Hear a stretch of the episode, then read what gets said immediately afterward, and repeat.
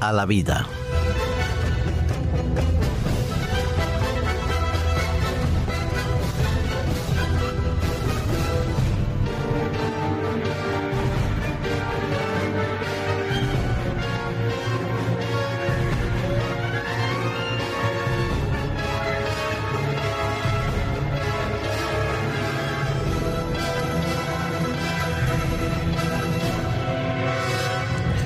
Cuando hablamos de estadísticas, nos enfrentamos muchas veces al simple y llano número y baile de cifras. Las estadísticas pueden ser interpretables y son interpretadas muchas veces según el color y el prisma con las que las queramos ver.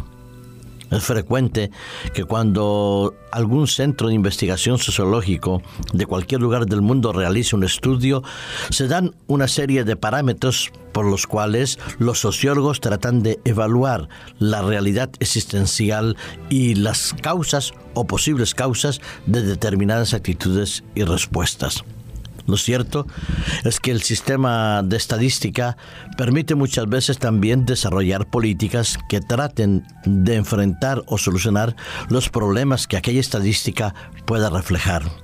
Pero reconozco que la estadística también forma parte de quizás esa mentira que el ser humano da para poderse creer sus propias mentiras o defender sus propios criterios basándose en un X número de posibilidades de causas o de efectos.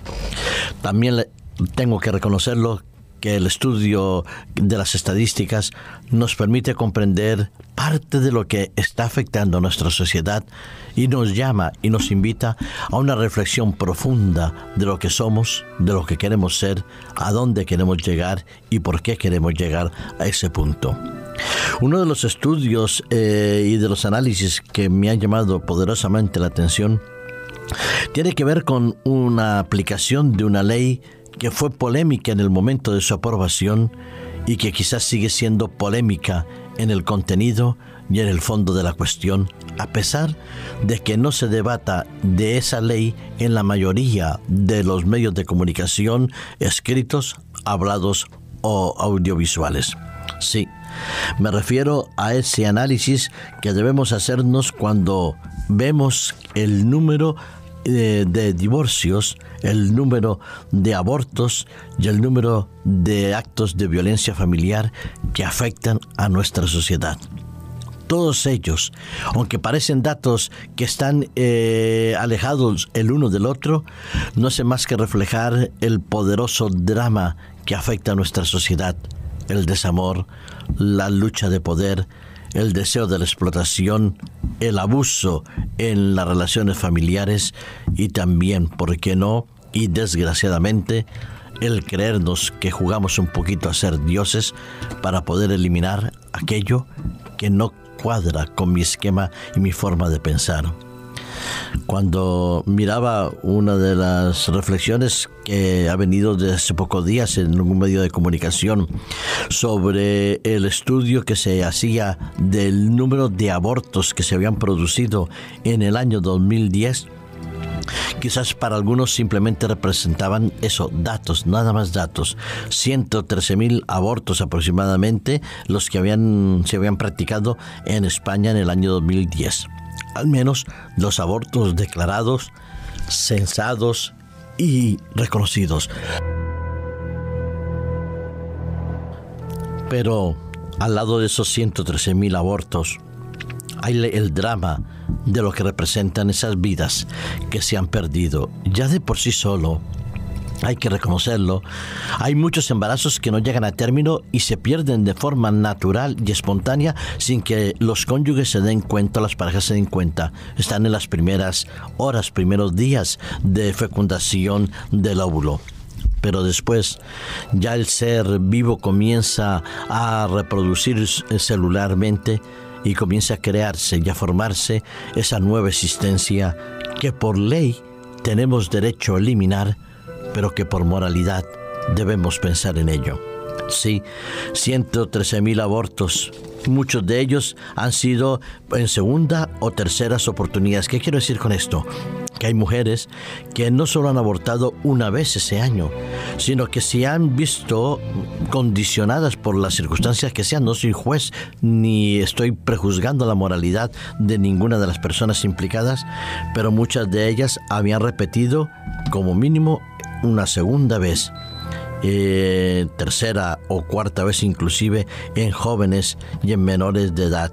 426 menores de 15 años habían abortado en el año 2010. Si al lado de eso le ponemos el índice de nacimientos que se ha reducido, el número de parejas establecidas y las crisis matrimoniales de los divorcios, nosotros no podemos estar satisfechos con la convivencia familiar, con la aplicación de las leyes y sobre todo con el valor que le estamos dando a la vida. Sí, porque un aborto es una vida perdida. Un aborto es una imposibilidad a la existencia y una imposibilidad a la salvación. Que no ha existido, sí, jurídicamente no ha existido el bebé, eso es cierto, pero también era potencialmente un ser vivo que tenía derecho a vivir. Reconozco que hay momentos muy delicados en los cuales la salud del feto o del embrión pone en grave peligro su propia existencia o la existencia de su madre. Y ahí indudablemente un respeto y un cariño y un apoyo profundo a la madre y al padre implicados en esas decisiones. Tienen todo nuestro cariño y apoyo todos aquellos que lo han hecho. Pero hay reconocer que en algún momento esa medida es terapéutica y no simplemente volutiva o en búsqueda, como me decía una querida amiga, que tenía derecho a vivir la vida, pero su bebé no tenía derecho a ver la vida que su madre quería vivir. Sí, triste. Triste análisis que podemos hacer de una ley que favorece o que pretendía eh, que en su regulación disminuyeran el número de abortos o el número de abortos ilegales que podían conllevar los riesgos sobre la salud de la mujer que iba a abortar. Pero no, no se ha disminuido. Se puede decir que hay menos abortos en determinada franja de edad, entre 15 y 19 años, pero es que hay menos embarazos también que se han producido. Se ha aumentado el incremento de la píldora del día después. No se ha regulado la vida, no. Lo que se está regulando es el derecho a morir o a matar a un feto, a un bebé, a una posible criatura digna de intervenir en la existencia de la humanidad. Yo creo que es el momento que reflexionemos cada uno de nosotros sobre si estamos eligiendo vivir o estamos eligiendo dejar de existir a otros porque ellos no pueden decidirlo por ellos mismos. Estamos eligiendo hoy el escoger valores adecuados que ayuden a perdurar la vida, a preservar la vida, a mejorar la calidad de vida, o estamos eligiendo aquellos valores que conllevan la autodestrucción, la pérdida de la existencia y, por qué no, la desprotección a largo plazo de la familia y de nuestra sociedad.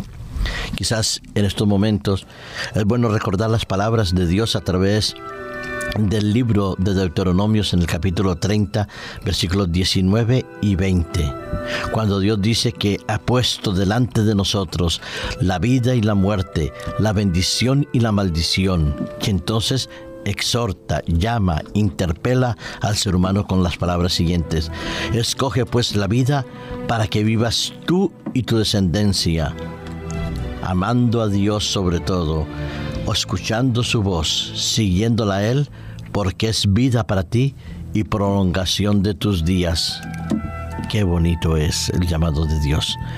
Pone delante de nosotros la oportunidad de elegir y nos invita a que elijamos bien, que elijamos la vida, la existencia, el amor y la preservación de la raza humana. Ojalá que esa sea tu elección y la mía cada día, a cada instante que tengamos que enfrentarnos ante decisiones tan importantes como ella. Sí a la vida, sí al amor, sí a la salvación.